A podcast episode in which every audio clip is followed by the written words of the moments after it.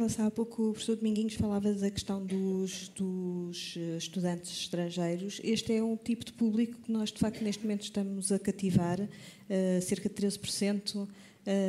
de, de, de, estudantes nas nossas universidades já são estrangeiros, não é? Uh, até que ponto é que Portugal pode ser atrativo para, para, quem, para quem vem?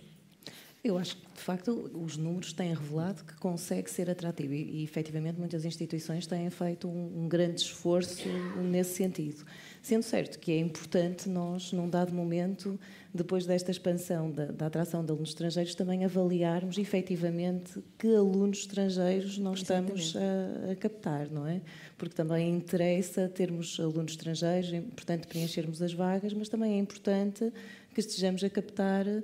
bons alunos, alunos capazes, que depois também eventualmente fiquem cá, que se fique, que saem nas regiões para onde para onde vêm estudar, portanto, não, eu diria que estas coisas não devem ser feitas, digamos que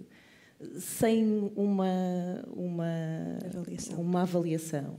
E, e, essa avaliação, e agora gostava de aproveitar um momento para fazer um comentário uh, na sequência do que disse o, o professor João Guerreiro, uh, eu acho que essa avaliação tem que ser feita de maneira mais especializada do que tem sido feita até aqui e do que foi feito para, por exemplo, a decisão do despacho do ano anterior. Não pode ser uma decisão genérica, nós temos que ir a áreas mais finas, olhar para as áreas mais finas. Uh, eu julgo que o professor João Guerreiro estava a querer dizer, mas corrija-me se, se, percebi mal, que nós não devemos olhar só para as escolhas dos estudantes, mas eu continuo a achar eh, que olharmos para as escolhas dos estudantes é um, é um fator muito importante, porque nós sabemos que se tivermos estudantes satisfeitos, eles depois também têm melhor desempenho e depois uh, têm melhor, uh, entram de forma mais fácil no mercado de trabalho, portanto, tudo corre melhor se nós tivermos estudantes colocados na sua primeira opção, portanto, eu acho que isso não é um fator de, uh, de todo negligenciável.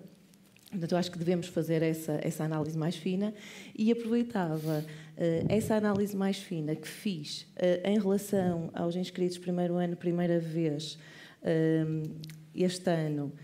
no ensino público e no ensino privado e a variação em relação ao anterior, para fazer só um, um outro comentário que, em relação ao que disseram há bocadinho, que é, efetivamente, em termos médios, a redução de vagas que aconteceu no, nas cidades, nas instituições de Lisboa e Porto, em média, não teve um impacto visível na, nas instituições privadas, mas quando fazemos a análise, não em termos globais, mas por áreas de estudo, algum impacto surge. E surge Porquê é que eu sugiro esta questão de fazermos a análise do impacto por áreas e porquê é que isso é tão importante? Porque, por exemplo, nem todas as áreas têm oferta privada. Hum. Eu, eu, posso dar um exemplo de uma situação, de um caso em que esse impacto foi positivo, eh, ou em que parece sugerir de facto que houve transferência de alunos do ensino eh, público do Porto para o ensino privado no Porto. No Porto, na área de ciências empresariais, de administração e direito, que é uma área tipicamente coberta pelas instituições privadas, uh, o Politécnico do Porto e a Universidade do Porto perderam 71 eh, alunos nos inscritos primeiro ano, primeira vez, e as universidades, as instituições privadas ganharam 58. Eh, Portanto, parece claramente que foram buscar uma boa parte, embora eu não, não possa dizer que são os alunos que não entraram no Porto, os que entraram nas privadas. Estou, eu, eu, reconheço que estou a falar de uma área, mas eu acho que, de facto, mais uma vez para salientar que tudo isto deve ser discutido não em termos gerais, não, não deve ser um corte igual para todos, para todas as áreas, e que ao fazer-se a análise área a área, essa deve ser feita tendo em consideração a procura. Eu acho que é importante que a procura seja tomada em linha de conta e, obviamente, depois as necessidades do país. Nós temos que ser capazes, nós, instituições de ensino superior, também temos que ser capazes de prever um pouco as necessidades, o futuro do mercado de trabalho e tentar, eh, pronto, reformular a nossa oferta eh, nesse sentido, não é? Uh, outra, outra questão que, que, me lembrei agora que, que a professora estava a falar era a seguinte: uh, os, os, alunos podem de facto ter trans, transferido, não é? De, de, não, uma vez que não havia no ensino público, escolherem o privado na sua cidade, por exemplo. Porque depois os apoios que têm, as famílias começam a fazer contas e fica mais caro, de facto, ir para o interior ou ir para outra instituição do que ficar no, na cidade e pagar eh, uma propina mensal.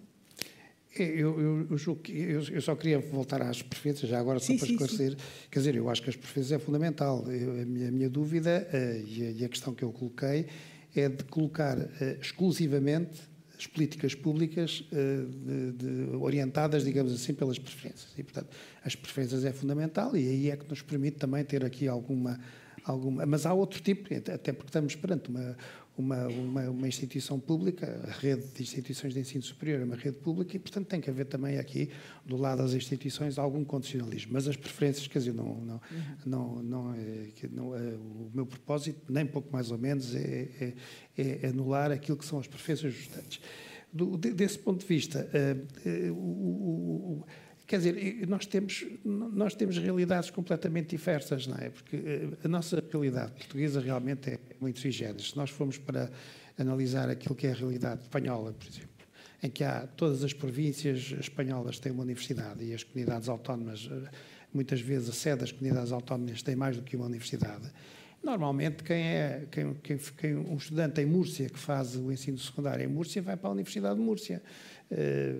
em Raen, um estudante que faz o ensino secundário em Raen vai para. Agora, essa situação não é a nossa situação, nós temos uma situação completamente diferente. E eu acho, eh, enfim, a ideia, de, aliás, daquilo que, que, o, que o professor Vandanhas avançou, nós temos é que estudar uma nova solução para a nossa, para a nossa própria realidade, que é completamente diferente daquela que, que outros países têm se me faz essa pergunta, é, é, as soluções são diversas. Eu tenho, por exemplo, ainda, há pouco no, dizia isso à, à professora Carla Sá, tem, no Algarve, por exemplo, há uh, famílias que têm uh, jovens que querem colocar os jovens de ensino superior e sai que não estão em Faro, que estão no, no, no Barlavento, em Portimão, em Lagos, sai muito mais barato colocar os jovens a estudar em Lisboa do que colocá-los em Faro. E, portanto, nós temos, até dentro das regiões, destruções muito grandes, não é? E, portanto, tudo isto obriga que uh, as análises sejam feitas cautelosamente, com, com, com cautela, porque,